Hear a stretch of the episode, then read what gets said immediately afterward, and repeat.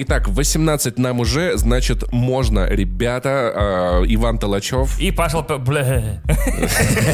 пошел нахуй. Вот Подловил меня. И Павел Пивоваров, конечно же. Совершенно потрясающий турбо топ-подкаст, что было раньше, где мы с Ваней изучаем старое, чтобы готовить вас к новому, добрался до трансформеров. Наконец-то мы ждали именно 18 выпуска, потому что трансформеры прочно связаны в сознании бывших когда-то 16-леток, само собой, с Меган Фокс, как она лазит под капот, как она карбюратор откручивает, как она масло вливает, заливает. Тема, согласитесь, не детская, да? У нас тут будут автоботы, у нас тут будут десептиконы, которые вероломно нападают на Землю, которая ничего не сделала, да? Автоботы, которые как бы тоже их не то чтобы звали, но они хотя бы хорошие. И все, что касается этих двух гигантских, одного гигантского противостояния. Паша, если бы ты был трансформером, в какую машинку бы ты трансформировался? У... Так, э, я был бы трансформер Бистом, я трансформировался бы в леопарда. В леопарда? А. Ты понял, это двойная шутка, понял, да? Нет. А, в леопарда. Теперь понял. А, я был бы тра- э, редким трансформером э, с Марса. Меня звали Марс. И когда бы я присоединился к трансформерам, все бы такие «Hi, Марс!» Я такой «Привет, пацаны». Не, ладно, если без шуток, если без шуток, то определенно в белую Ниву из, из Еревана. О, блядь, в автозак. Нет, ты даже... Снайдер, да, это самый опасный. Нет, ты даже не представляешь, насколько опасна белая Нива на поле боя. Это будет первый трансформер, которого невозможно уничтожить. На месте любой раны тут же отращивается ржавчина, пуля непробиваемая. И музыка играет так громко, что прям никто драться с ним не может, все убегают. И стреляет он этими ико- иконками с приборной панели вот этой. Да, да, да. да, Кстати, кстати, не видел в Армении иконок на приборной панели ни разу, но видел кресты, которые висят на зеркале э, заднего вида. Короче, да, мы готовим вас к шестой части трансформеров, на которой, может быть, вы уже сходили. Седьмой. Фу, нихуя себе. Э, Ребят, отмена выпуска, мы готовим вас к седьмой части трансформеров. Подожди, а Бамблби, он считается Он считается шестыми трансформером перезагрузкой, да. Но он шестой фильм, но он как бы перезагрузка, да. Но он как бы, это скорее это не перезагрузка, это скорее приквел, ну типа про дев- девочку и собачку. Я даже больше скажу, сами новые трансформеры «Восстание звероботов», который называется в русском прокате, в российском, русском, в отечественном прокате, э, он так называется, он тоже является перезагрузкой. То есть франшизу перезагрузили два раза подряд, и с событиями Бамблби его связывает одна реплика одного персонажа. То есть вы можете даже не смотреть Бамблби, приходить на «Восстание Там звероботов». чисто реплика «Зд- «Здорово, заебал», говорит один трансформер, и Да, все с ним да, сразу да, дружатся. да, Да, да. Важный для нас фильм э, по всяким морально-этническим причинам. Ну, что мы все были детьми, конечно же, ну, типа, давайте не будем кривить душой. Как бы ты такой, ни хрена себе, роботы какие, а это Камара, а это вообще поехал, превратился. Нет, само собой, Тихоокеанский рубеж пизже в 2 миллиона раз. В Америке Камара называется «Шевроле Москито». Так, ну что, пог- погнали наших городских? У нас есть некоторое количество донатов, да, надо сказать. Вот, я очень благодарен всем людям, которые поддерживают этот подкаст деньгами, которые присылают нам реальные рубли, э, лари, доллары, евро, драмы, тяньге. Анонимус, наш самый... Мне, кстати, интересно, это один и тот же человек постоянно, или это разные все-таки люди, которые просто... Это, наверное, когда ты на, на сервисе донатов не пишешь имя, а просто отправляешь деньги. Наверное, он подписывает анонимус. Или это один очень богатый человек, потому что здесь 5000 рублей прилетело. Спасибо тебе большое, брат. О, спасибо огромное, респект. И пишет «Привет, спасибо за подкаст. После эпизода про шершней вспомнил, почему забросил сериал. После первого сезона остался только один вопрос Чё? Кажется, нужно попробовать еще раз. Ну, в целом, мне казалось, что «Шершни» — это в целом сериал про чё. Да, да, да. Он живет этим вопросом, и он, я думаю, будет переходить из сезона в сезон. Опять же, да, напоминаю, что первый сезон действительно заканчивается мнением «чё», а второй сезон заканчивается вот таким звуком «ага». Так что я думаю, до «ага» нам еще сезона 3-4 примерно. One Piece отправил нам донат, написал Ваня, Паша, привет. Привет, привет. Спасибо за подкаст. Вопрос вам, в скобках, но, наверное, больше к Ване. Ой-ой-ой. Вопрос, на самом деле, ко мне тоже, потому что в этом я еще разбираюсь до какого-то момента. У Call of Duty MV есть какой-то сюжет в плане именно истории, которую можно пересказать. Вижу просто периодически фан-творчество и хотелось бы знать, есть ли за ним какая-то канононная история. Заранее Спасибо. Ну вот у первых трех в целом, да, они перетекают одна из другой. И, и знаешь, мне кажется, если мы перескажем эту историю, это будет первый в истории э, подкаста, что было раньше, подкаст без, без наших с тобой политических шуток. Потому что там все одна сплошная политическая шутка, да. Да, которая, к сожалению, вернулась в реальность, но благо не так хорошо, как она была показана там. Напомню, что у одного подкастера, которого мы больше не упоминаем, когда-то была прикольная шутка в подкасте, правда, не шутка, про то, что в Modern Warfare 2 российская армия выглядит так хорошо, как она никогда не выглядела и не будет выглядеть. Да. И в этом плане, конечно, да. В целом история у первых трех есть, насколько я, я понимаю. да. Абсолютно точно, она и закончена, в ней есть и сюжетные повороты, и важные персонажи, и все остальное. Ситуация с новым Modern Warfare выглядит примерно так. Представьте себе, что взяли всех персонажей классической трилогии Modern Warfare и полностью перемешали весь сюжет. То есть появляются те же люди с теми же именами, званиями, рангами, с той же внешностью, но события как будто перемешаны между собой. Из-за чего, например, в Modern Warfare 2 есть миссии, очень похожие на миссии Modern Warfare 2 старой. То есть тоже на нефтяной вышке есть миссии и так далее. Следующую трилогию Modern Warfare э, разработчики Call of Duty просто полностью перезагрузили. Там тоже отряды называются типа 141 отряд, вот этот вот супер э, крутые десантники, оперативники. Там тоже есть солдаты, там тоже есть Ghost, тоже есть Soap, тоже есть Price, но все события с ними перемешаны и во времени, то есть они в разной последовательности происходят, и иногда в них присутствуют разные другие персонажи и так далее. То есть это вот э, как будто э, Modern Warfare новый, новая сейчас дилогия, скорее всего, к концу года будет трилогией, это как будто события старого Modern Warfare происходят в параллельной вселенной. Ну, то есть, в целом, если коротко ответить на вопрос, я думаю, что есть смысл, если ты не против, добавить в на наш шорт-лист первые три Modern Warfare ори- оригинальные. Да, причем старые, я думаю, новые нет смысла Да, да, пересказывать, да, да, даже да, несмотря да. на то, что, кстати, они придумали живой сторителлинг, то есть из сезона в сезон, именно мультиплеерного Call of Duty, тебе продолжают накидывать сюжет. Он там маленькими порциями выдается, типа, а этот отправился туда, а этот сделал вот то. Но сюжет продолжает развиваться между основными играми в мультиплеере и в Warzone. Именно вот первые три Modern Warfare такой Том Клэнси на максималках. Да, Ну, то есть да, это да, реально согласен, большая абсолютно. война между двумя большими странами. Когда ты защищаешь Вашингтон от российских солдат, это, конечно, эпично. Я Вот. в предыдущий раз перепроходил и такой думаю, блин, ну, ребят, ну вот вы, конечно, пальцем в небо ткнули. Слушай, ну по- по- помнишь, вот это вот была игра, где Северная Корея захватывает США, как она Да, называлась? конечно, Homeland, по-моему, или Homefront, что-то такое, да. Альф написал, посмотрел три сезона Теда Ласса после пересказа и все поняла Сэнкс. Ну еще бы ты... А, а третий сезон Теда Ласса, третий, видимо, наверное, не три, а третий, да. Спасибо большое. Значит, подкаст работает. Большое спасибо, большое спасибо, ребят. Мне самому, на самом деле, очень сильно помогало, да. Ну, то есть это подкаст, в первую очередь, для меня, Вань. Спасибо большое, спасибо. Всегда, пожалуйста, ваш. Как, как э, серия фильмов Джон Уик помогает э, Киану Ривзу справиться с дегенеративной болезнью, по моей теории, это не подтвержденная информация, так и мы сражаемся с, с этим с, а- с Пашиным Альцгеймером, я не знаю. Да-да-да. Или деменцией, просто повторяя ему сюжеты и все. Альцгеймер — это такой игрок, который все забывает постоянно, да. Егор написал, по кайфу слушал несколько выпусков по дороге на дачу от души. Спасибо тебе большое, приятной дачи. Спасибо гигантское. Самое лучшее, что можно посадить в России, это картошка. Все остальное лучше, конечно, не надо. Не сажать. Согласен, согласен. Ну, кроме военных преступников, да. Ох. Тоже Егор. 400 рублей отправляет. Ребята, подкаст «Кайф», шуточки, музычка, ирония, темп повествования. Это звучит как стихотворение, знаешь, Маяковского.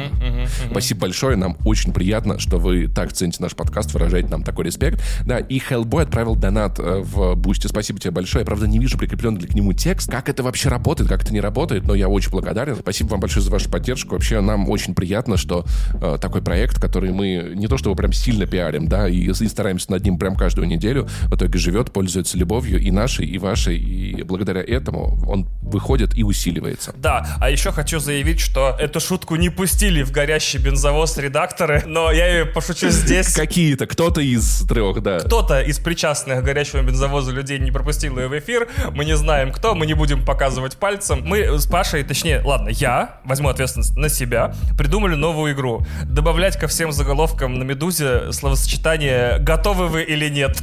Это, я считаю, что это, в общем-то, совершенно по-новому заставляет читать новости. Попробуйте и присылайте нам свои любимые заголовки с этой до- дополненной штукой. Готовы вы или нет сбежать от мобилизации, а потом прожить 4 месяца в аэропорту в Южной Корее? Вот-вот-вот. Присылайте свои заголовки, будем все читать. э, И вас а, а, очень сильно любим. Спасибо, что поддерживаете наш Side Passion Project. Благодаря вашей поддержке мы делаем его дальше и не собираемся останавливаться. Муа. Так, ну что, давай это, значит, это автоботы, общий сбор или как там у них было? вот Да, это да, да, всё. автобот Rollout. Во-первых, хочется сразу погрузить вас в атмосферу, потому что лучшего года для премьеры первых трансформеров, кроме как 2007, трудно придумать на самом деле.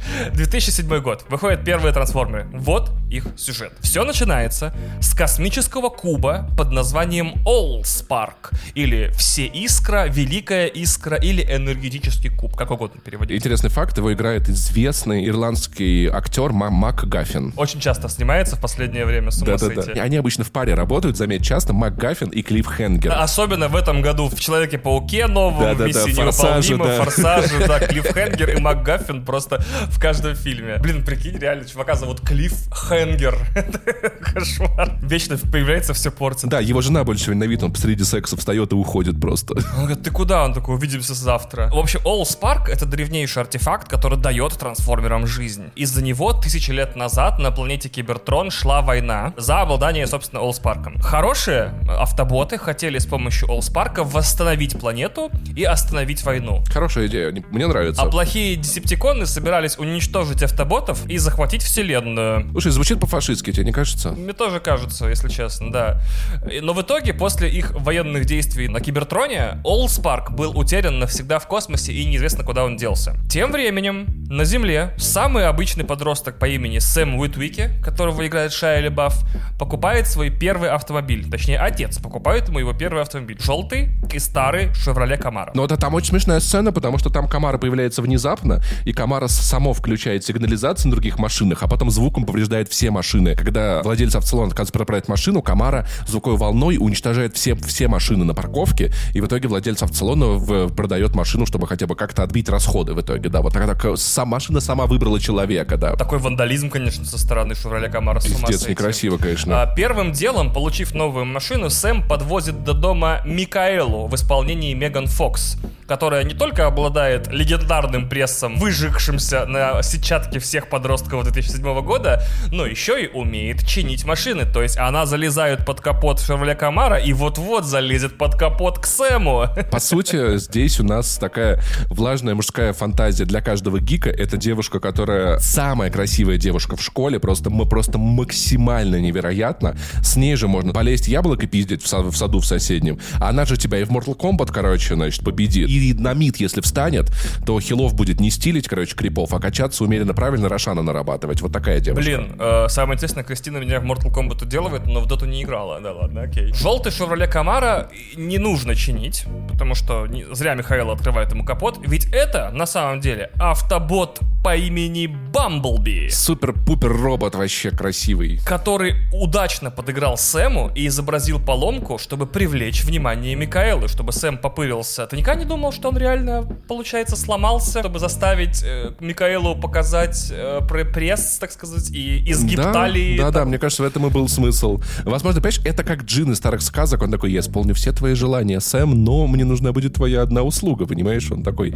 ну реально бро, короче, бро, бро. Бамблби не просто так нашел Сэма. Прапрадедушка Сэма, которого зовут Юра Реутский, был полярным исследователем, который нашел во льдах Мегатрона, лидера десептиконов. Турбо-злодей, да. В общем, короче, местный, местный Путин. Да, причем это на начало века еще было, да. Он нашел его, значит, э, труп, ну как тело Мегатрона, лидера десептиконов, который в поисках вот этой всей искры когда-то разбился на земле и застрял во льдах. У, на очках у этого прадеда отпечаталась карта. Абсолютно Там верно. фото какой-то вспышкой. Сэм выложил эти очки на eBay, чтобы продать их за 20 долларов и купить себе, там, я не знаю, пиво, напиться и потерять половину нервных клеток в голове и стать тупым, чтобы нравиться девчонкам. Но в итоге как бы автоботы просканировали интернет и такие, фу, блядь, ебаный рот, куда мы прилетели нахуй, какая земля, вы чё?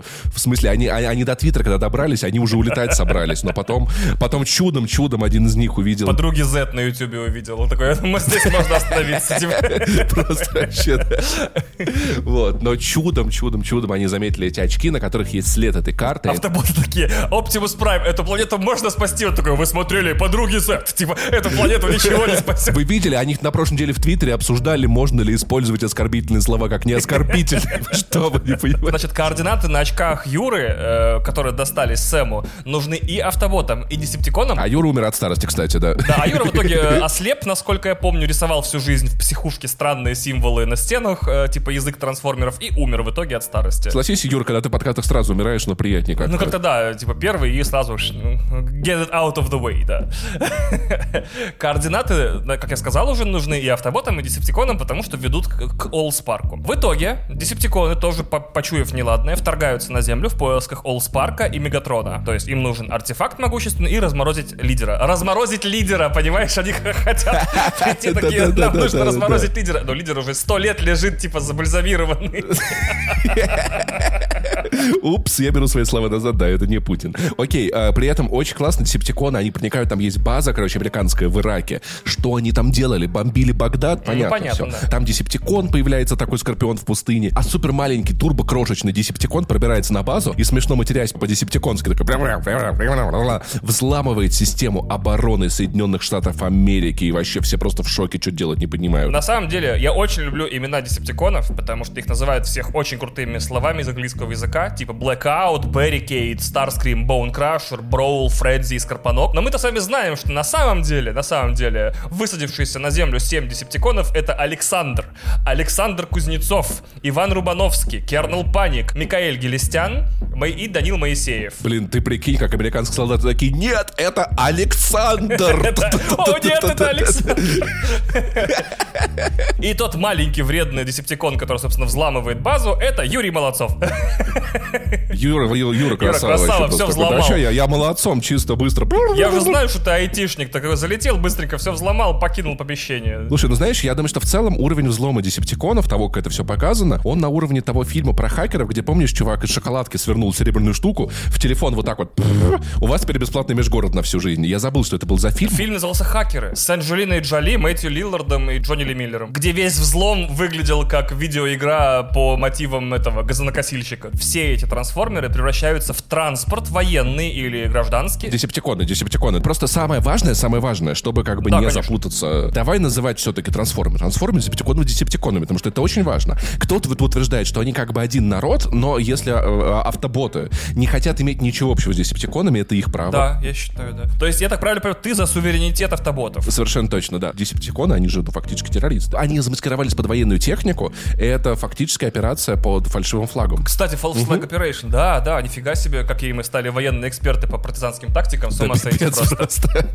Естественно, э, в фильме очень важной метафорой подано то, во что трансформируются десептиконы и автоботы. Автоботы трансформируются преимущественно в гражданские автомобили, причем не всегда именно прям легковые, иногда, например, там джипы для Search and Rescue Operation. Траки, грузовики, да, все а дела. А вот абсолютно все десептиконы превращаются в военную технику, вертолеты и так далее. Здесь обычно у многих возникает вопрос, почему, значит, десептиконам так повезло превращаться аж в новую боевую технику? Ответ на этот э, заключается в том, что Майклу Бэю просто всегда помогает армия Америки, доставляя на съемки его фильмов новейшую технику, и это сотрудничество, кажется, началось еще с фильма «Скала», когда ему позволяли ему близко и хорошо снимать флот и авиацию американскую. Почему же у э, Десептиконов крутая военная техника, а Бамблби превращается в старый, чуть ли не 70-х годов, Шевроле Камара? Потому что Бамблби есть вкус, нахуй. Э, или кризис среднего возраста, одно из двух. Безусловно. Но в фильме, значит, этот вопрос задает вслух героине Меган Фокс, типа, если он робот, почему он такая развалюха? И в ответ Бамблби становится новым 2007 года выпуска Шевроле Камара,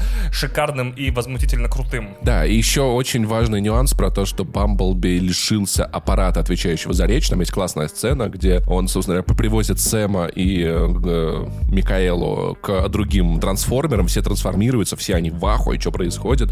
У Бамблби при, при посадке пострадал речевой модуль, и в итоге он использует для речи, он находит в радиоэфире слова, фразы из песен и разговаривает как бы ими. То есть он может сказать «Я люблю вас, ребята», если это было в какой-то песне, которая идет да, по радио. Да, да. Или, или фрагментами из фильма в новых трансформерах, в седьмой части, э, вокруг этого строится несколько шуток. Типа Оптимус Прайм говорит Бамблби, тебе нужно перестать ездить на эти автокинотеатры, ты вечно типа не те сэмплы собираешь. Это очень здорово. В дела трансформеров, которые, повторяю, собрались вместе, приехали на какой-то классный склад, там все собрались, все вокруг э, Сэма Уитвики трансформируются. Он такой, вы кто? Вы трансформеры? Они такие, мы трансформеры. И тут, значит, казалось бы, должно что-то произойти, и в дела трансформеров вмешивается суперсекретное подразделение ЦРУ под названием Седьмой сектор или Сектор 7. На барабане. И ваш приз авто Тобот! Оказывается, Сектор 7 это давно созданное военное подразделение, ну как суперсекретное подразделение разведки, которое занимается делами трансформеров. И именно они уже сотню лет держат Мегатрона и, собственно, артефакт, который ищут и автоботы, и десептиконы, в суперсекретной лаборатории и изучают его изо всех сил. Возглавляет Сектор 7 агент Симмонс, которого играет Джон Туртуро. Это нужно знать, что Джон Туртуро играет в этом фильме, чтобы тестировать всех своих друзей вопросом, в каком фильме на Джона Туртура, обладателя премии Эмми и победителя Канского фестиваля, писает огромный робот. Кстати, это правда происходит в фильме. Значит, э, Мегатрон внезапно пробуждается, внезапно пробуждается наш Мегатрон, э, отходит от сна. Да, это все происходит, если что, под дамбой Гувера, потому что от Куба идет сильное излучение, и люди об этом подумали, что огромная толща воды, бетона и металла должна как бы стать отличным укрытием, чтобы никто не мог понять по излучениям, откуда, где находится сам Куб, где находится Мегатрон. Отличная идея э, держать турбо-суперзлодея и то, что он хочет найти в одном, блядь, месте. Гениально, нахуй. Можно было две плотины построить, я не знаю, можно четыре? Можно было, да. Мегатрон пробуждается, хватает Олдспарк, происходит эпичная битва со взрывами и трансформациями, и Оптимус Прайм сообщает Сэму, после того, как битва перемещается в, в, в городок рядом, что Сэм должен любой ценой спасти искру от десептиконов. И если это не случится, и они там потерпят провал, то нужно просто затолкать этот древнейший артефакт прямо в грудь Прайма, и это уничтожит и самого Прайма, и Олдспарк. И, но так, по крайней мере, артефакт не достанется десептиконам. Сэму приходит в голову идея лучше. Он заталкивает куб в грудь Мегатрону. Куб уничтожен, Мегатрон погиб, Земля спасена, фильм собирает кучу денег в прокате и секьюрит франшизу, то есть вторую, третью, четвертую часть. Зрители просто поражены. Люди, которые делали спецэффекты, отращивают себе обратно пальцы, потому что я не представляю, сколько у них там в, этом, в это время заняли спецэффекты для трансформеров. Это чудовищное время. Вань, Вань, Вань. Ау. А Сэм и Микаэла, а что с ними? Как у них, как их отношения? А Сэм и Микаэла целуются на фоне заката. Вау, они влюбились, это так мило. Еще на самом деле очень классно из тех сцен, которые я помню, которые очень важны, это когда э, Сэм вместе с трансформером пробирается к себе домой, чтобы выкрасть эти очки, и трансформеры прячутся в саду так, чтобы родители их не заметили. Вот. Наносит ущерб примерно на 100 тысяч долларов этому дому. Да, Просто да, да, пипец да, да. вообще, такие черти. Фильм заканчивается на «Вот I've done, I face myself». Фильм заканчивается фирменной концовкой трансформеров, когда Сэм и Микаэла целуются на капоте э, Бамблби, рядом стоит задумчивый Оптимус Прайм, смотрит куда-то вдаль и, соответственно, посылает сигнал в космос, призывая других автоботов присоединиться к нему на Земле и сражаться против десептиконов. Проходит два года, и у нас второй фильм франшизы «Трансформеры. Месть падших» Revenge of the Fallen 2009 год. И начинается он с еще более глубокого лора трансформеров. Оказывается, что 17 тысяч лет до нашей эры в этот момент Кибертроном управляет Совет Семи Праймов. Шестерых мы знаем. Это Николай Шавлач, Паша, Шаба, Евгений Ялунин, Алонси Элис и Александр Щепилов. Вообще уважаемые люди. И они путешествуют по всей галактике и собирают энергон, жизненно необходимое всем кибертронцам топливо. Раз у нас один МакГаффин погиб, нам нужен другой МакГаффин. Естественно. Для этого они устанавливают на планетах так называемые гасители звезд или поглотители солнц, Sun Harvesters. И у Совета Праймов есть главное правило — ни в коем случае не уничтожать планеты, на которых есть жизнь. Но этим советом Праймом руководит седьмой Прайм, Мегатронус Прайм, который ненавидит все живое, поэтому пытается установить гаситель на Земле и уничтожить эту планету. Шесть Праймов Совета побеждают его с помощью Матрицы Лидерства, еще одного древнейшего артефакта в лоре трансформеров. Теперь Мегатронуса, которого изгнали, напоминаю, Совет Праймов,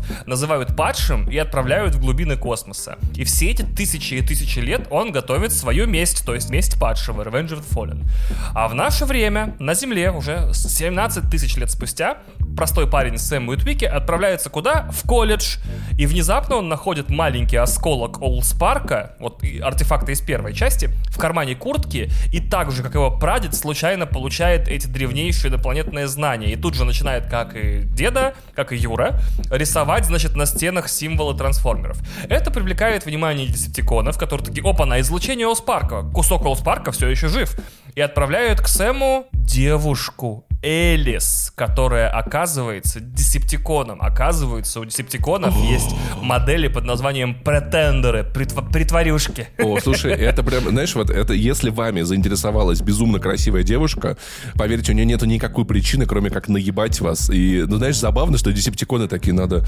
Слушай, у подростков в карманах курток часто что-то интересное, знаешь, как так... Ага, американские менты подкидывают олспарки в куртке подростка. Такая, Это что у нас тут? Опанька, а что Это что, инопланетный артефакт у тебя? Улететь хочешь?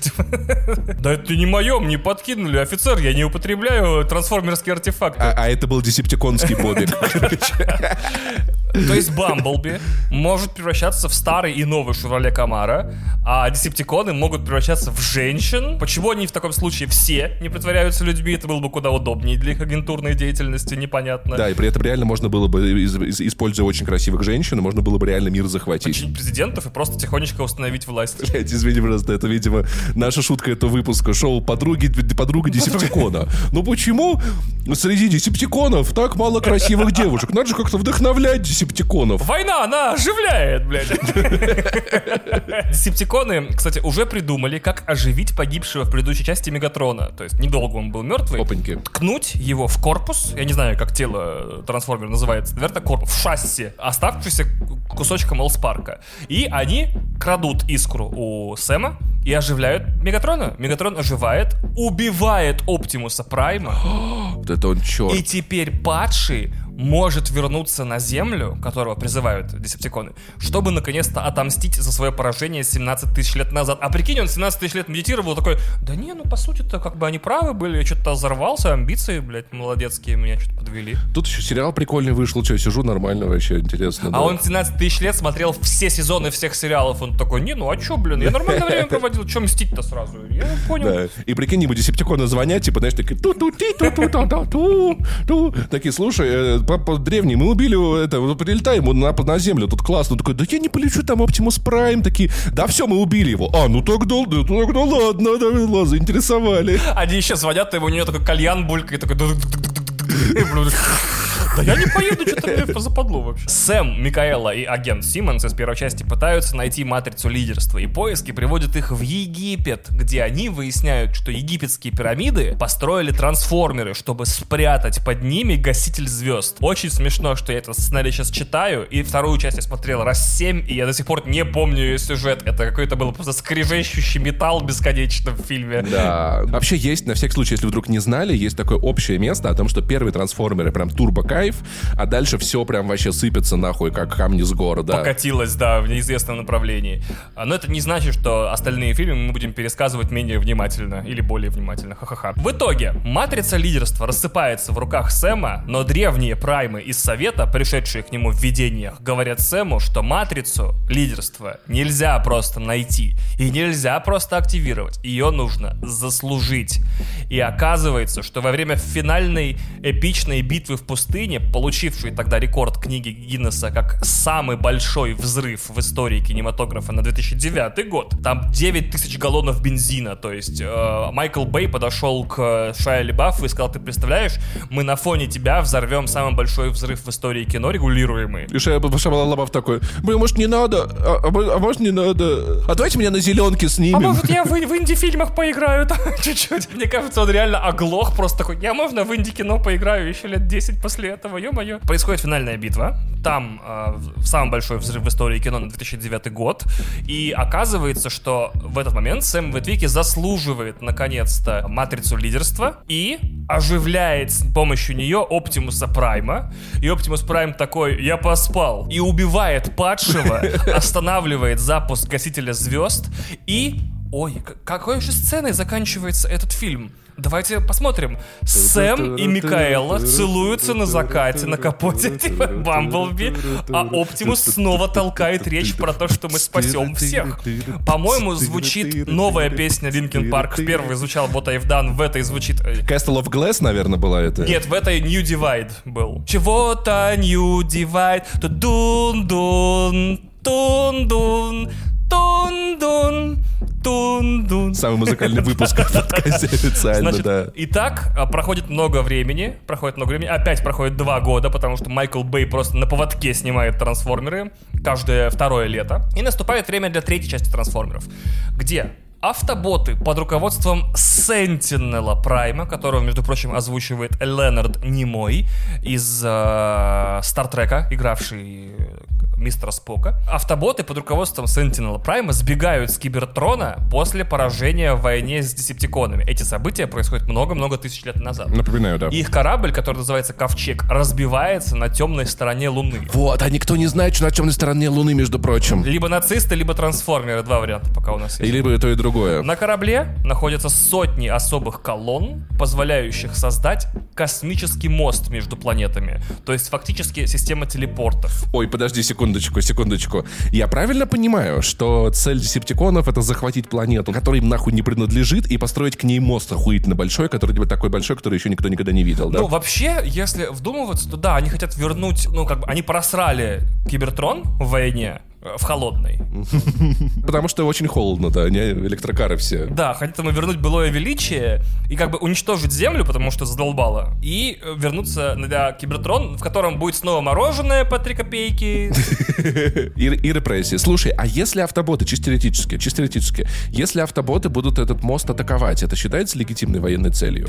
Слушай, легитимной нет, поэтому автоботы отрицают свою причастность к терактам на этом космическом мосту, но как бы эффект от пропаганды при атаке космического моста соответствующий. Потому что Десептиконы же говори- говорили, что этот мост лучше всего на свете защищен, там все вообще классно, ничего с ним не случится. Да, да, да, да, да, да, да. Но когда э, автоботы его атакуют, официальные лица автоботов отрицают любую причастность. Но, как бы, цитируя известного кибертронского журналиста Алексея Пивоварова, все все понимают.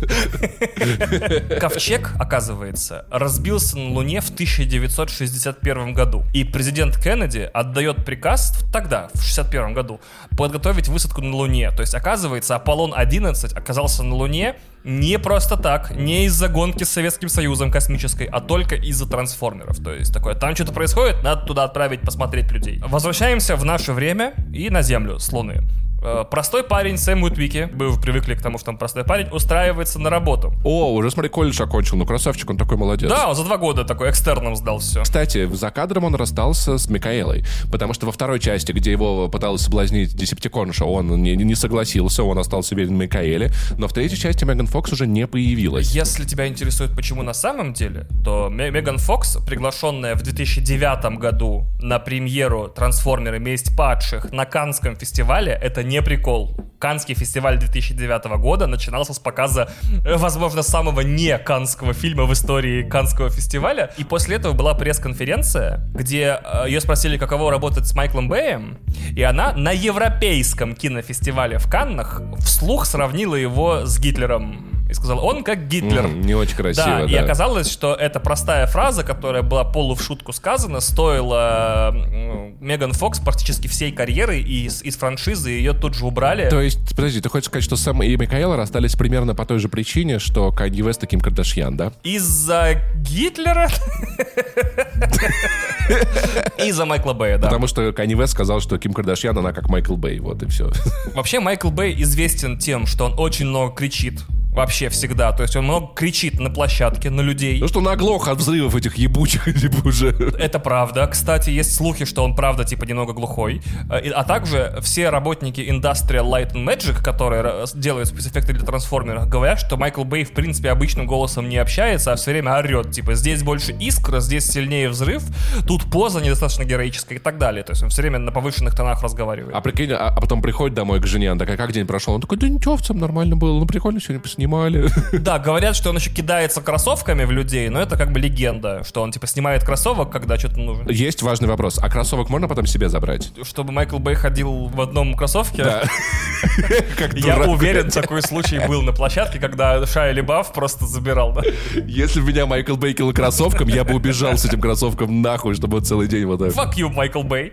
Да, значит, заменяет э, Меган Фокс в этой части Роузи Хантингтон Уайтли, долгосрочная партнерша, получается, girlfriend Джейсона Стэттема и фотомодель, э, которую вы также, кстати, можете увидеть среди похищенных жен несмертного Джо в фильме «Безумный Макс. Дорога ярости». Как Стэттем это разрешил? Мне кажется, там был скандал, где он на съемке вырывался два раза на автомобиле, пытался ее отбить. Такие, это кино, это типа надо, блядь, просто, может, домой поехать. Оптимус Прайм с автоботами уже целиком полностью работают на правительство. Они практически суперагенты. Они живут как бы, при этом все больше автоботов летает на Землю, кажется, в конце второй части. Оптимус Прайм посылает трансформеру сигнал, типа, ребята, тут в целом неплохо, визы дают, счета в банке открывают, приезжайте со всей, со всей галактики, все сюда, нормально будет, у нас будет комьюнити, стендап-клуб откроем, короче, и три specialty кофейни. Слушайте, а что вы хотели? Да, нету Икеи, но есть JYSK. Да, нету Старбакса, но кофе хороший. Еще говорит некоторым другим автоботам такой дудки, только в Ереване. Как бы. И во время своего, своей работы на правительство Optimus Prime находит Sentinel Prime, про которого мы говорили, старого, бывалого автобота. Такого толстенького, такой... И оживляет его с помощью матрицы лидерства, которую мы уже в прошлом части нашли же, помните? И теперь Sentinel Prime оказывается не готов работать с автоботами. Он на стороне дезептиконов. Он поддержал специальную трансформерную операцию. Да, вот он черт. Не, а Sentinel Prime он сказал, знаешь, это, между прочим, Оптимус, что скажу. Как Уинстон Черчилль говорил, что тот, кто в молодости не был бунтарем, у того нет сердца. А кто к старости не стал консерватором, у того нет мозгов. Понял? Вот, я теперь это... Да, я замороженная по три копейки. Понимаешь, все автоботы такие, типа Sentinel Prime, да за нас он будет, за нас. А он такой, ну на самом деле, нам до выбора не оставили. И, и такие, подожди, Sentinel, а помнишь, ты говорил, то, что свобода лучше, чем не свобода? Он такой, да? Он такой, не, блядь, и блисы эти нахуй. Серьезно? Я, да не, вроде не говорил, я не помню, если честно, да, такого не было. Sentinel Prime на своей даче в Плесе бухает, короче, и пишет э, в Телеграм, блядь, разоблачительные посты, типа, про то, что американцев давно пора выжечь всех. Ну, в целом, согласись, как бы, что автоботы максимально с американцами сотрудничают, вот, по факту. Мне кажется, что это тоже такая прикольная реклама армии США, типа, если бы трансформеры существовали, они бы сотрудничали с армией США, и это тоже классная история, мне кажется. В целом справедливо. Я даже знаю, с кем, с кем сотрудничали автоботы. Страны 4-5 могу назвать просто на скидку. А еще на стороне десептиконов внезапно работают самые разные люди, причем уже десятилетиями. Вот только десептиконы, как и все злодеи во всем кино, безжалостно их убивают, когда они перестают быть полезными. А теперь еще Sentinel Prime... Ой, это что-то мне это очень сильно напоминает, извините, продолжай. Да, да, да. А теперь еще Sentinel Prime собирается с помощью тех самых колонн с ковчега телепортировать на Землю весь Кибертрон, чтобы армии десептиконов поработили человечество, и для этого с Земли об обманом на ракете высылают автоботов, чтобы они не мешали. Все в итоге э, скоординируется так, что финальная битва в Чикаго, происходящая, длится почти час. Это драки гигантских роботов. Одна из самых красивых битв вообще просто. О, да, в разгар мне нравится, когда вот эти парашютисты прыгают на низкой высоте и летят сквозь город. Поэтому, знаешь, наверное, что самое классное в целом в, в том, как Майкл Бэй снимает трансформеров, как бы над ним не шутили, э, у него и собственный язык на язык есть, и стив стиль ему не откажешь. И мне кажется, что тот факт, что в этих битвах всегда участвуют люди так или иначе, очень хорошо напоминает о масштабе.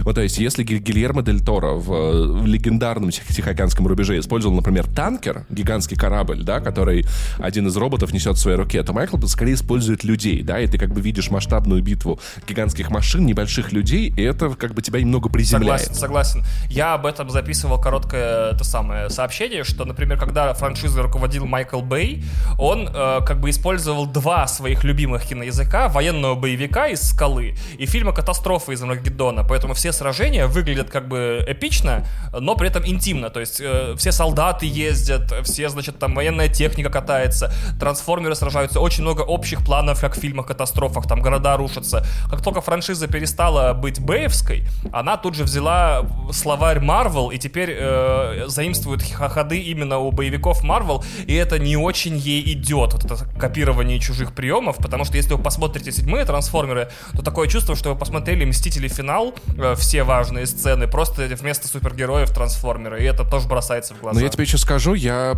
я чувствую, что второй и третий фильм стали хуже, я не помню, почему я был ребенок, ну еще не, там, не, не так глубоко анализировал вещи, которые я смотрел, я мог бы их пересмотреть и сказать, но ты прав, что вторая часть была супер мешаниной, первая была сильно понятнее. Третья, я помню, что мне не понравилось много что, но ярко мне в память стался момент, где э, в конце главный герой, как бы Сэм, и, значит, вот эта деваха, они стоят, держатся за руки, Бамблби включает свадебный марш для них, и там какая-то общая атмосфера кринжа, то есть для меня трансформеры были больше про пафос и романтику, а тут как-то все больше шуток, юмора, очень странных, правда, неуместных, которые сильно сбивают этот пафосный темп на хихоньки-хахоньки, что мешает ему нормально развиваться. Вот, то есть третий фильм, он уже как бы тоже не то, не то. Согласен, да. Но зато масштаб в третьем фильме э, вырос настолько, что, например, там есть сцена, где огромный трансформер-червь полностью съедает почти небоскреб гигантский с героями внутри. То есть это там э, смесь Uncharted, трансформеров и черт знает чего еще. По-моему, франшиза после этого росла, крепла и устраивала невероятные боевые сцены, но в третьих трансформерах битва за Чикаго в финале фильма мне до сих пор кажется лучшей экшн-сценой в истории франшизы. То есть там прям целый город в осаде, все герои чем-то заняты, все одновременно происходит, эти парашютирующиеся с низкой высоты десантники летят одновременно. И опять же, все гигантские трансформеры оперируют там на невероятных масштабах, типа рушатся небоскребы и так далее. Очень круто. Значит, Оптимус в финальной битве дерется с Сентинелом Праймом, а потом еще с Мегатроном, который даже помогает Оптимусу одолеть Сентинела, потому что такой, есть только один злодей может быть в франшизе. И после этого Оптимус еще отрывает Мегатрону голову. Капец! Все, всех уделали. Тырын, тырын, тырын, тырын, тырын, тырын, тырын, тырын. Да, з- э, впервые во франшизе э, группа Linkin Park уступает место э, группе Imagine, блядь, Dragons, нахрен. Да, очень обидно. По-моему, да, именно в третьей части и так далее. Итак, чем же, по-твоему, заканчивается третья часть трансформеров, как ты думаешь? Шайа Лабаф вместе с вот женой Стэттема со- сосутся на капоте. На фоне Э, На фоне Стэттема он злой стоит такой, ему Майкл такой, бля, да это по- не по-настоящему, ну типа забей. Он такой... абсолютно верно. А Оптимус Прайм сосется, короче, с, с Сэмом тоже. А, так, так вот у нас, да? Так вот у нас дела обстоят. Нет, Optimus Prime опять толкает длинную речь про то, что никогда больше не бросит людей и землю, и всех он любит, и все будет замечательно.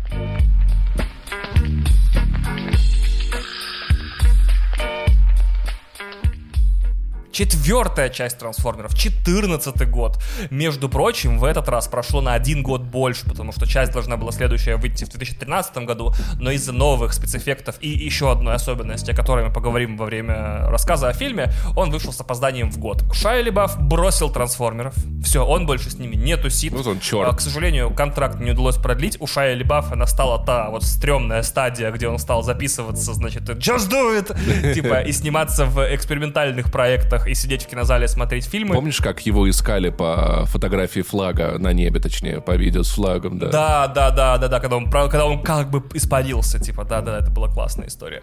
А, так вот, и теперь главный э, герой франшизы это изобретатель по имени Кейд Егер, которого играет Марк Уолберг. Он живет в Техасе со своей дочерью-подростком Тессой. После финальной битвы в Чикаго, которая была в прошлом фильме, э, правительство, да и человечество не очень любит трансформеров, потому что, видимо, э, там целый мегаполис почти под корень снесли. Не, да, а чего они сюда прилетели, во-первых? Занимают наши рабочие места, знаешь, вот это, нас дальнобойщикам больше заниматься нечем, одни трансформеры катаются. А таксисты на трансформеры, они же даже Воронеж не знают, ты понимаешь? Я к нему сажусь, типа... Кстати, знаешь, если без шуток, у трансформеров, у автоботов в целом было бы очень много вариантов, как можно было бы помогать людям, где, чем заниматься, где работать и все такое. Но оказывается, что люди недостаточно дальновидны, чтобы сотрудничать с новыми формами жизни, поэтому они создают секретное подразделение ЦРУ, которое одинаково пристально следит и охотится и на десептиконов, и на автоботов. И некий техномиллиардер Джошуа Джойс, которого играет Стэнли Туччи, тот самый педофил из «Милых костей». Бедный Стэнли Туччи, прикинь, столько крутых ролей, и такой,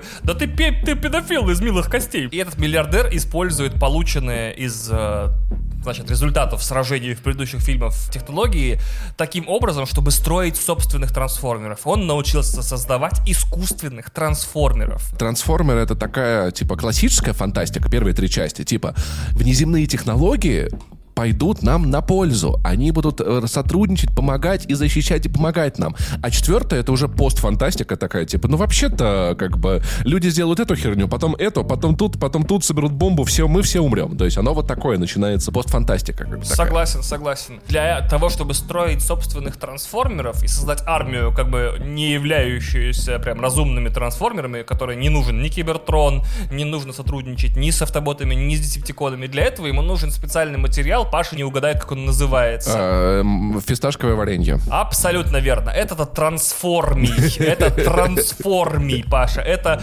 просто магафиниум. Лучшая роль МакГаффина за все время, да. Оказывается, что все трансформеры и все артефакты с планеты Кибертрон, господи, вот эта фраза, которую я никогда не думал, я скажу в свои 35 лет, созданы из трансформия. То есть это особый материал, и, значит, нужно его как-то, ну, добывать. Оказывается, что космический куб Allspark, мы уже помним, что он существует, да, он оживляет, то есть присваивает некую душу и жизнь всему, что сделано из трансформия. И оказывается, что у этого есть довольно логичное, или, ну, насколько это возможно во вселенной трансформеров, э, обоснование, которое все э, строится вокруг моей самой нелюбимой части фантастики из этих имен собственных с большой буквы. Типа, я вот очень разбираюсь в лоре Хейла, но мне, например, не нравится, когда там в какой-то момент а, абзац пересказа выглядит как «И, значит, Улей атаковал арбитра, чтобы получить доступ к кольцам, потому что миры щиты не были еще завершены с помощью библиотекаря». Ты знаешь все эти с больших букв слова, да? Да, да, да, да, да. Это концовка второго Ведьмака, на самом деле. Ну, то есть, как бы.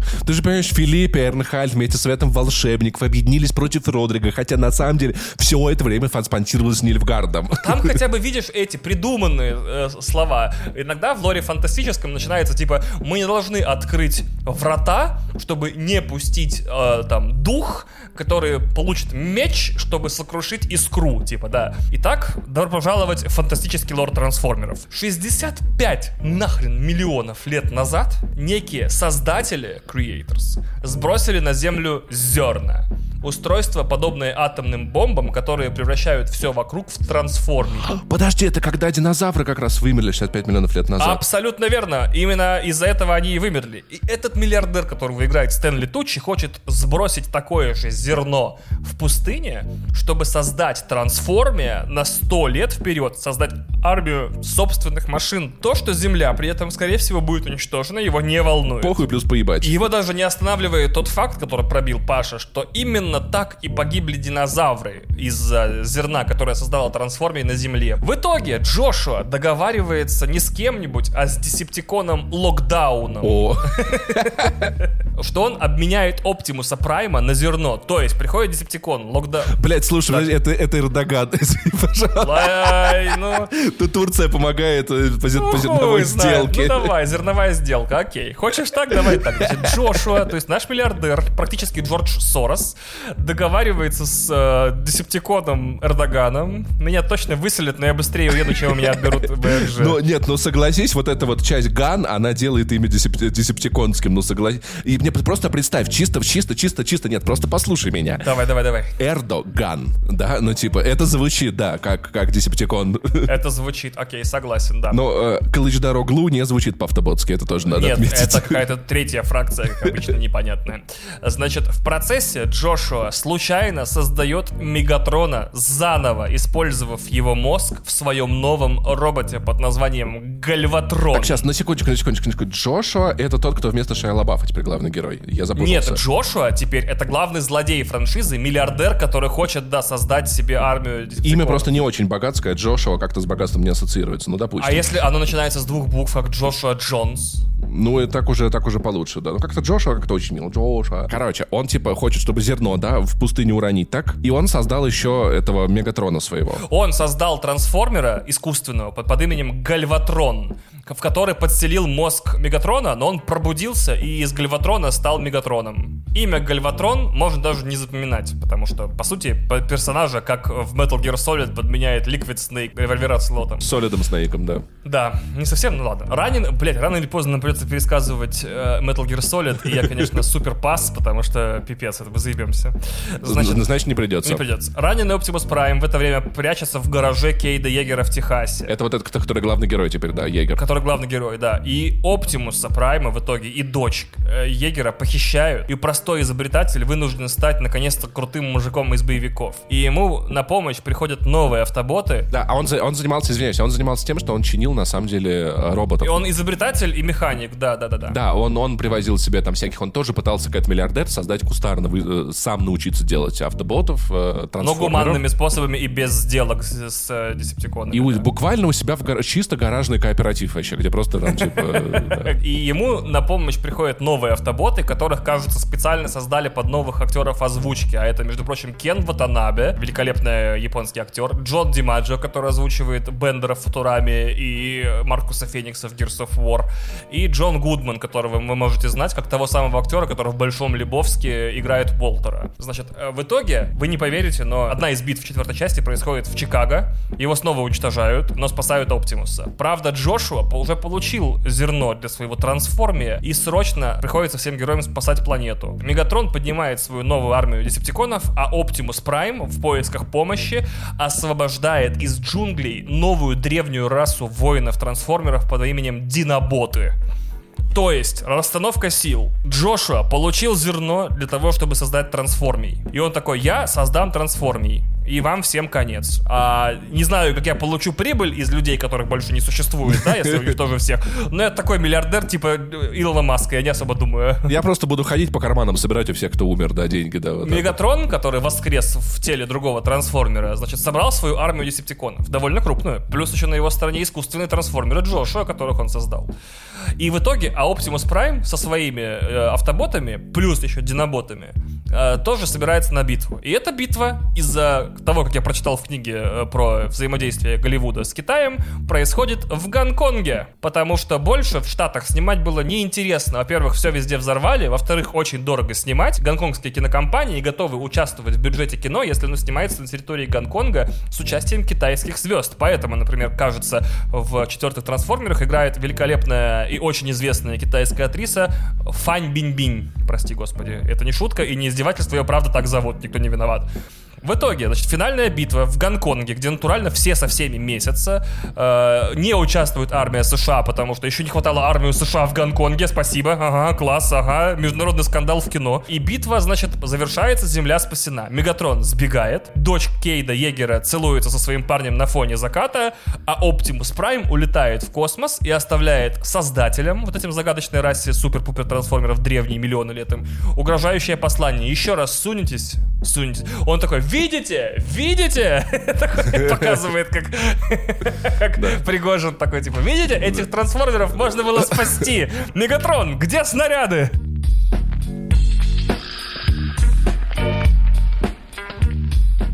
Что я скажу про пятую часть трансформеров? Я ее смотрел, я не помню из нее ни одной строчки вообще сценария. Я тоже, да. Для меня это выглядело как кого-то блюет металлом на экран. Я просто не понимал, что происходит 90% времени. И все, что я помню из этого фильма, как по нему ходит сэр Энтони Хопкинс, который там играет, и просто не понимает тоже, что происходит. Да, это вот это, да, все, я, вс... О, я вспомнил, да, слушай, я его смотрел. Там же трансформеры короля Артура, и король Артур был трансформером, и все были трансформерами, да. А нифига себе у тебя память, респект. Я сейчас трейлер листаю немножечко, да, я такой, дай-ка я быстренько тон-тон-тон, тон-тон-тон. Ну да, на самом деле он, он уже выглядит как будто, знаешь, как будто нейросети скормили первых трех трансформеров, а мы знаем, что, что да, что чат GTP справляется с задачей процентов на 80 и нуждается в человеческой доработке местами. И вот это были такие трансформеры от чат GTP, то есть как бы в целом суть как бы улавливается, но не до конца, да, или как Адам Джорни, делай картинку, вроде все как надо, но пальцев 6. Вот это вот, вот такой вот фильм был.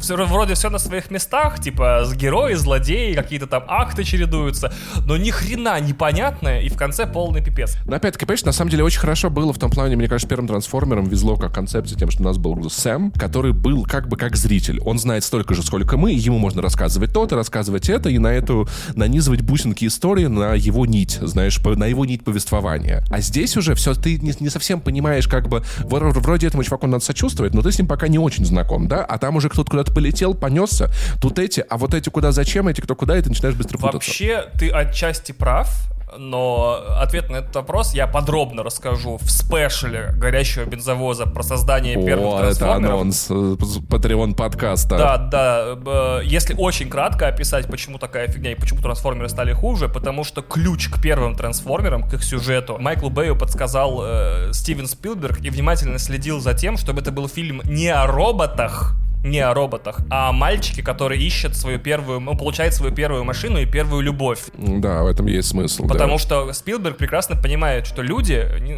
все, кто смотрит кино или сериалы или книги, сочувствуют прежде всего людям. Это правило вообще удалось сломать только гением из Pixar, заставив нас сопереживать Валли. Но мы можем, как люди, мы в историях ищем как бы человекоподобные фигуры и сопереживаем им, а не огромным грудом металла. Так уж работает человеческая психика, и ничего с этим не поделаешь. Обратите внимание, почему так мало фильмов, где главный герой какая-нибудь блямба, клякса или инопланетянин, и почему они так редко получаются так хорошо, но когда получаются, они получаются зашибись. Спилберг Ети э, сделал, как бы, вот, как бы, где получилось запереживать. Но опять-таки, скорее, мальчику, который нашел друга, да, это что-то в этом Так роде. вот именно, да, ты как бы через мальчика все равно узнаешь о Да, бытии, и забавно, что мы перешли к фильму, который как раз таки возвращается в это, к этой концепции, потому что если коротко описать «Трансформеры 6», это девочка и собачка. Вот, это в целом, вот, это фильм в целом про это. Пятый фильм Трансформеров. Трансформеры Последний рыцарь, 2017 год. Я смотрел его в IMAX на предпремьерном показе и сошел с ума. Итак, на этом фильме Майкл Бэй, по моему мнению, и по мнению всех остальных людей тоже, окончательно понял, что трансформерам сюжет не нужен вообще, то есть зачем что-то объяснять.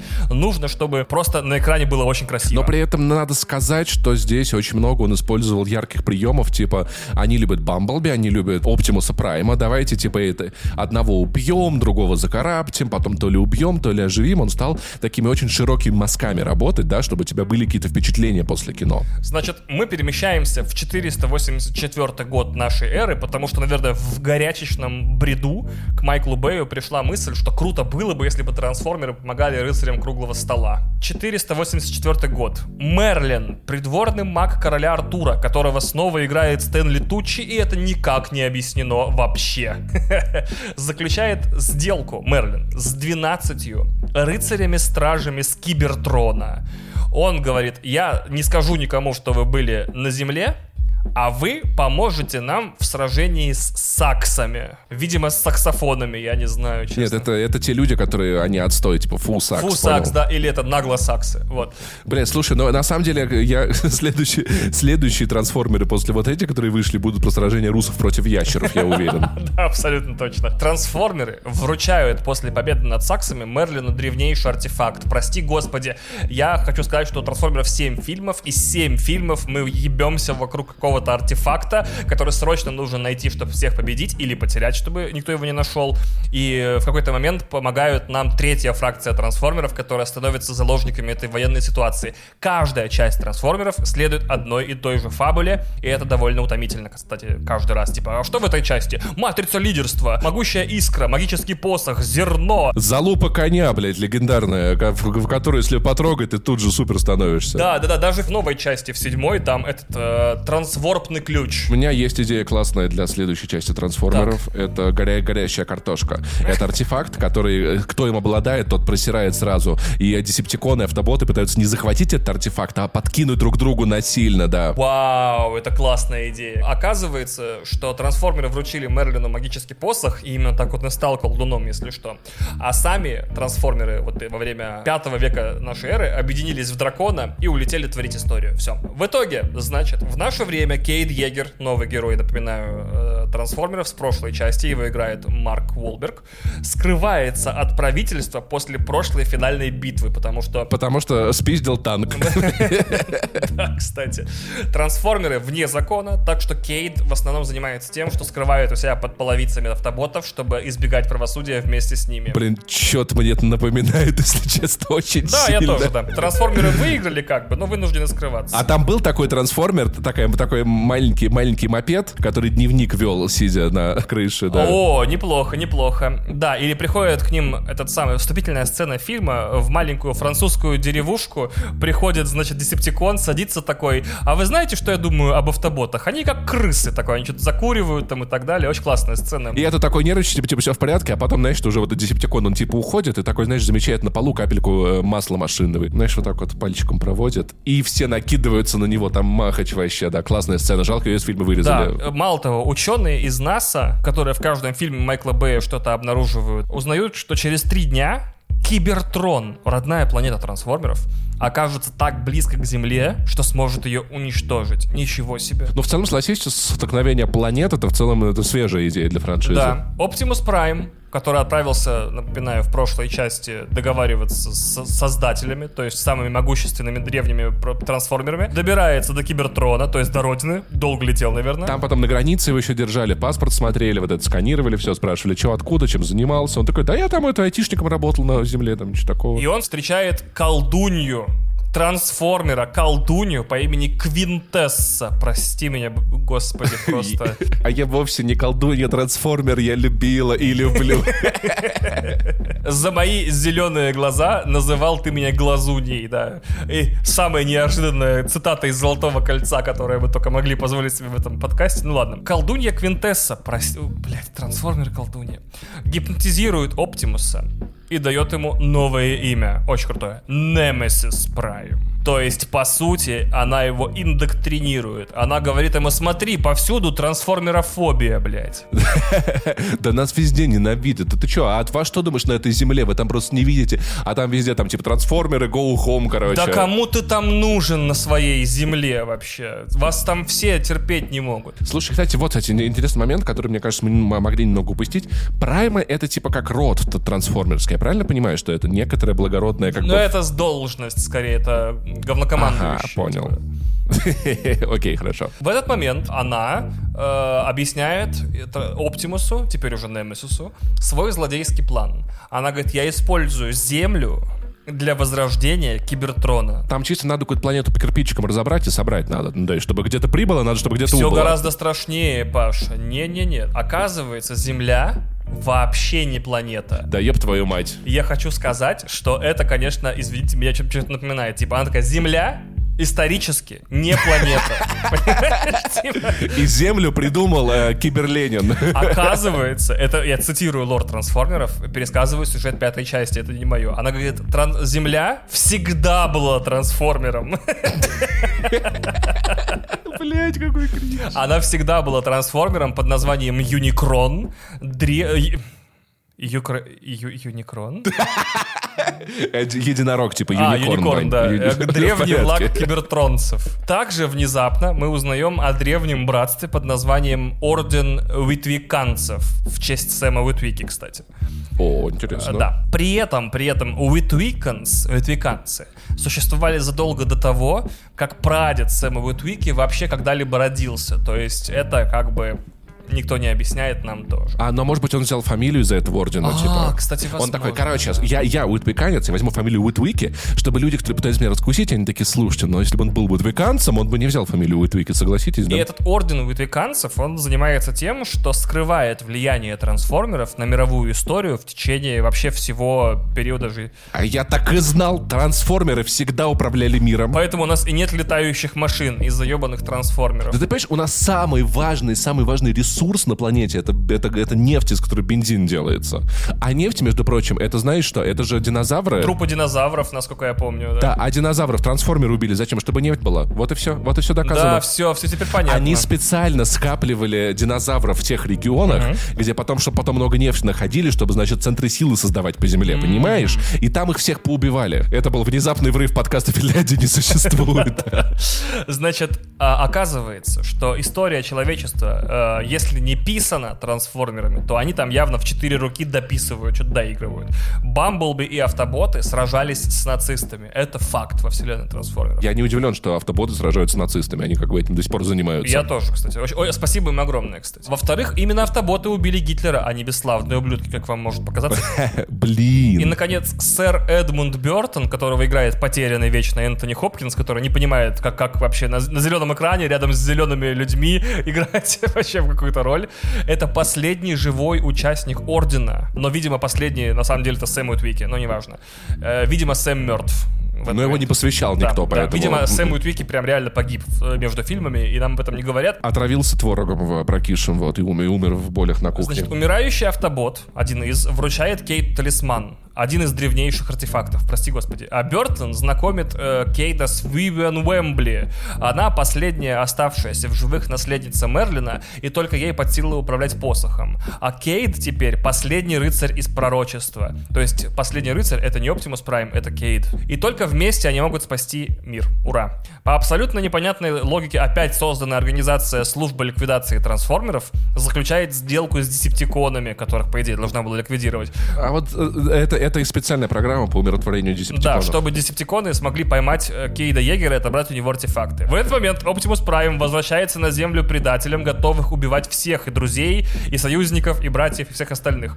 И внезапно Бамблби в ключевой сцене сражения с Оптимусом Праймом, а одна из главных экшн-сцен пятой части это сражение Бамблби и Немесиса Прайма, он внезапно получает свой голос назад и говорит «Оптимус, заебал». Здорово, заебал. да. Здорово, заебал. Э, Да, и в итоге э, Оптимус... Я, я еще раз повторю, пятая часть — это не сюжетная конструкция. Там вещи не просто-просто происходят без обоснований. Там э, это, видимо, был специальный фильм Майкла Бэя, чтобы его не позвали на шестой. То есть, видимо, как, как, как, знаете, как вот э, Лана Вачовски сняла четвертую «Матрицу» специально, очень странно, чтобы похоронить, наконец, франшизу, чтобы уже перестать, блядь, тяготиться самой и тяготить Warner Brothers. Поэтому я уверен, что пятые трансформеры абсолютно никакого смысла не имеют, вообще никакого. Специально, чтобы завязать уже с франшизой, потому что начиная с третьей части Майкл Бэй говорил, это мои последние трансформеры, я больше не хочу снимать. Но к нему приходили кто там, Universal, по-моему, или Paramount, никак не могу запомнить. А, Paramount, э, там, когда звезды на эту, э, по воде э, в логотипе студии летят, там такой звук все время.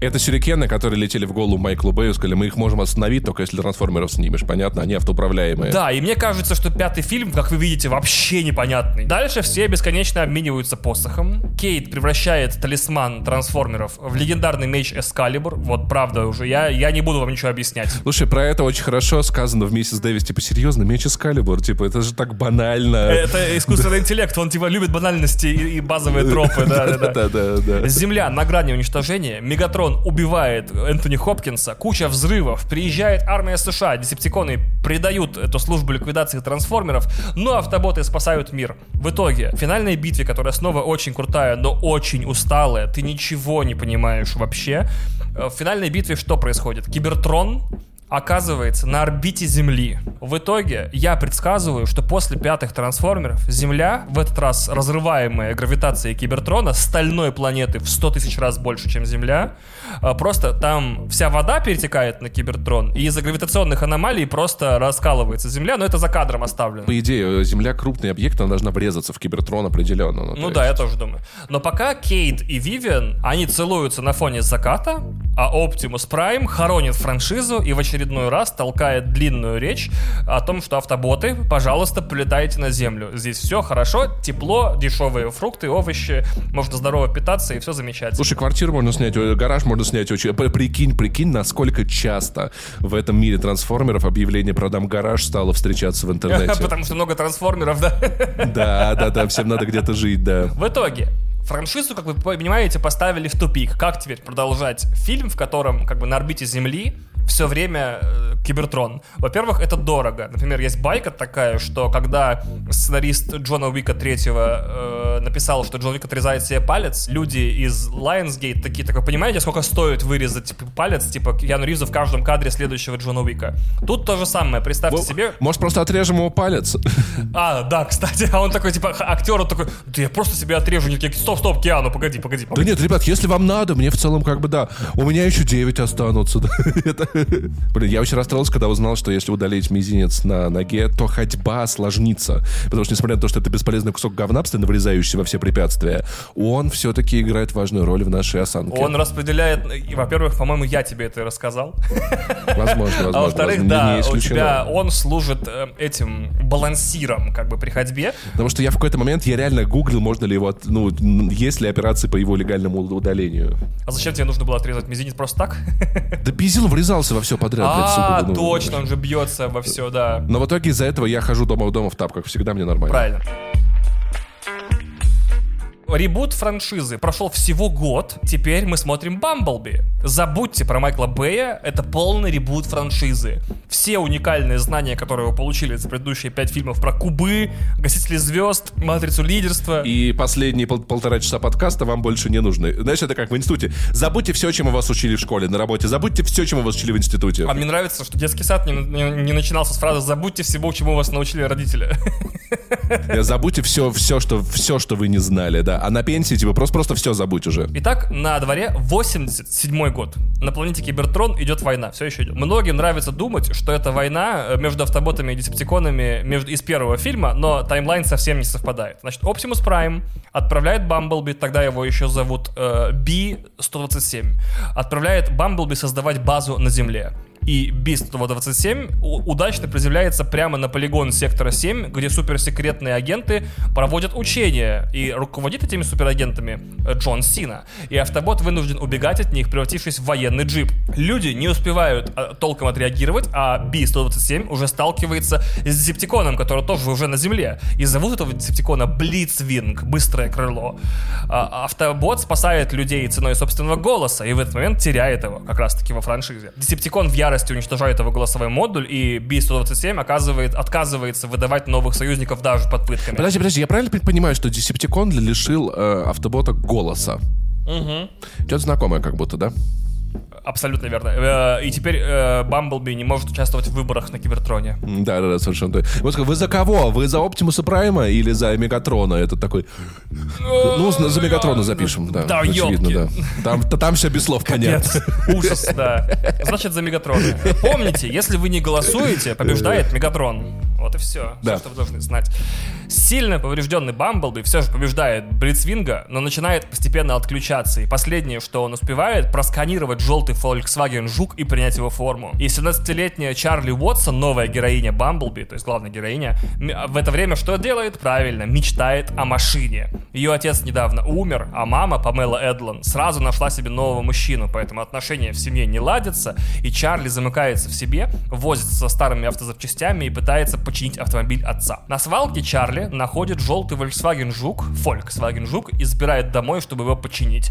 И тут на ее глазах автомобиль превращается в робота, и Чарли пытается наладить с ним контакт, но он не может ей отвечать, у него поврежден голосовой модуль. На самом деле он бы и хотел, но он такой, фу, девка, я что с девкой буду разговаривать, да, вот такой вот он долбоеб. Молодой и такой шовинист, типа, баба, баб, баба не человек, блядь, курица не птица, блядь. Да, Шевроле не машина, блядь, ничего, вырастет поймет. За желтый окрас и жужжание, которое он издает из-за того, что у него сломан голосовой модуль, Чарли называет его ласково Бамблби. Толстая пчела, как ее зовут? Шмель? Мохнатый Бамблби, на душистый хмель. Да, вместо голосового модуля она устанавливает ему радио, чтобы он мог общаться с помощью музыки и слов из песен. Я бы просто захуячил ему кассетный магнитол и все альбомы Кровостока туда загрузил.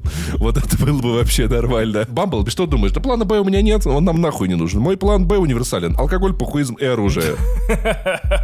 А, несмотря на то, что в голове у Бамблби все тексты группы Кровосток, между девочкой и роботом завязывается трогательная дружба.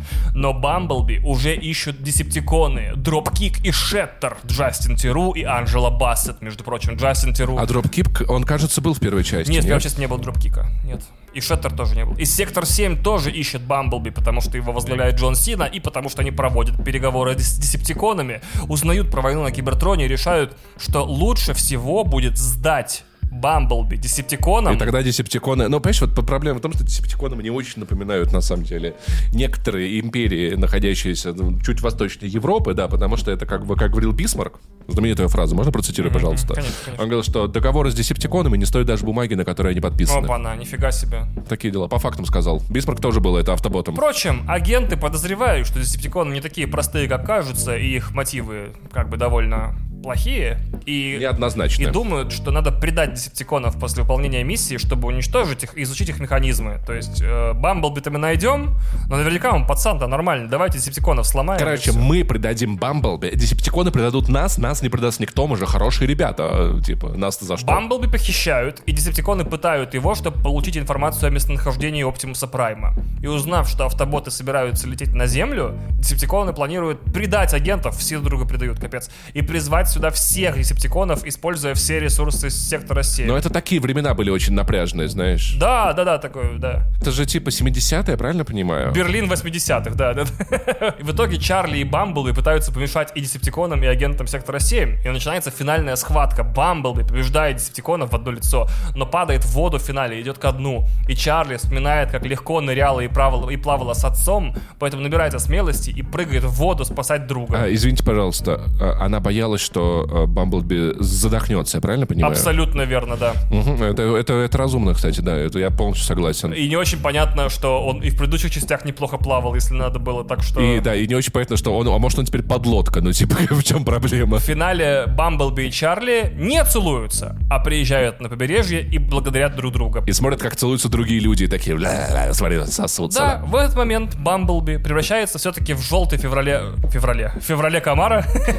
В этот момент Бамблби превращается в желтый Шевроле Камара, и идет встречать десантирующегося на Землю Оптимуса Прайма. И таким образом весь фильм Бамблби является как бы одновременно приквелом к первым трансформерам и как бы одновременно приквелом к восстанию или там восхождению звероботов, новой части трансформеров, которые вы уже, скорее всего, можете посмотреть в кино. То есть, хочешь сказать, в, в, в, в звероботы они как бы переосмысляют и все отменяют, хочешь сказать, это типа турбо-перезапуск, да? Да, это еще один ребут франшизы, да. То есть там новые главные герои снова. Получается, можно было не пересказывать трансформеров, как будто бы, да? Вообще, я должен признаться, что да, мы пересказали вам 6 фильмов трансформеров, и знания не из одного из них не нужны вам для седьмого фильма.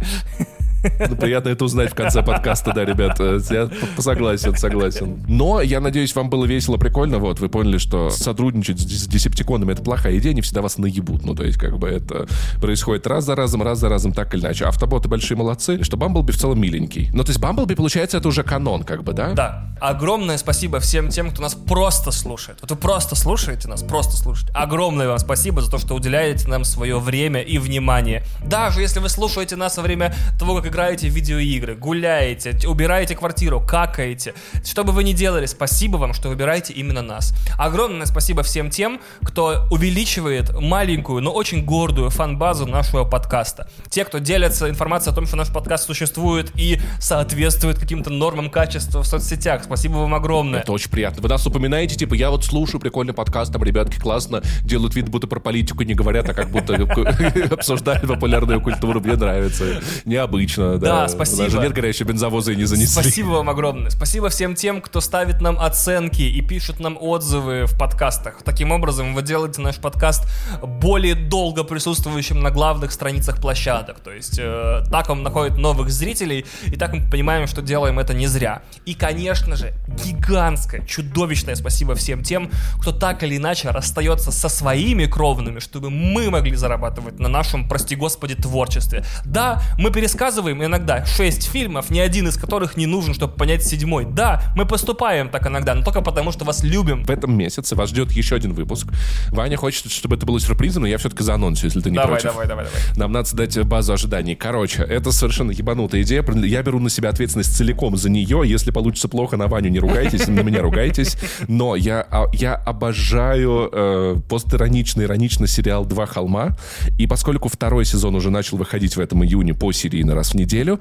Мы с вами перескажем первый сезон «Два холма». Не торопитесь э, от, отделать отписку от, от подкаста. Вы даже не представляете, сколько всего в нем существует. Ну, то есть абсолютно невероятных вещей, начиная от э, продвинутого психа-киберпанка, которого там, да, там, там даже Гибсон, наверное, короче, сошел бы с ума, если бы почитал. Психа — это в смысле там на психологии много завязано, я правильно понимаю? Да-да-да-да-да-да-да. Там, там и, и взломы разумов там есть, и чтение мыслей, искусственный интеллект совершенно безумный, площадь Грета Тунберг, и, конечно же, мужики, которые живут, и все их появления под, группы, под песни группы «Сектор газа» и «Король и Шут» происходят в 100% случаев. Если бы я был мужиком, сказал, начал Ваня фразу, я бы хотел появляться только под группу «Сектор газа» и «Король и Шут». Демобилизация. Так вот, и, и еще на нашем Пусте и Патреоне за 200 рублей или 3 доллара, что уже неравнозначные суммы, но как бы, ну, если вы живете, в, если у вас есть доход в долларах, вы немножко побогаче, чем люди, у которых есть доход в рублях, или наоборот, получить. Нет, нет, нет, нет, все правильно, да. Сейчас получается в, в долларах чуть, чуть подороже.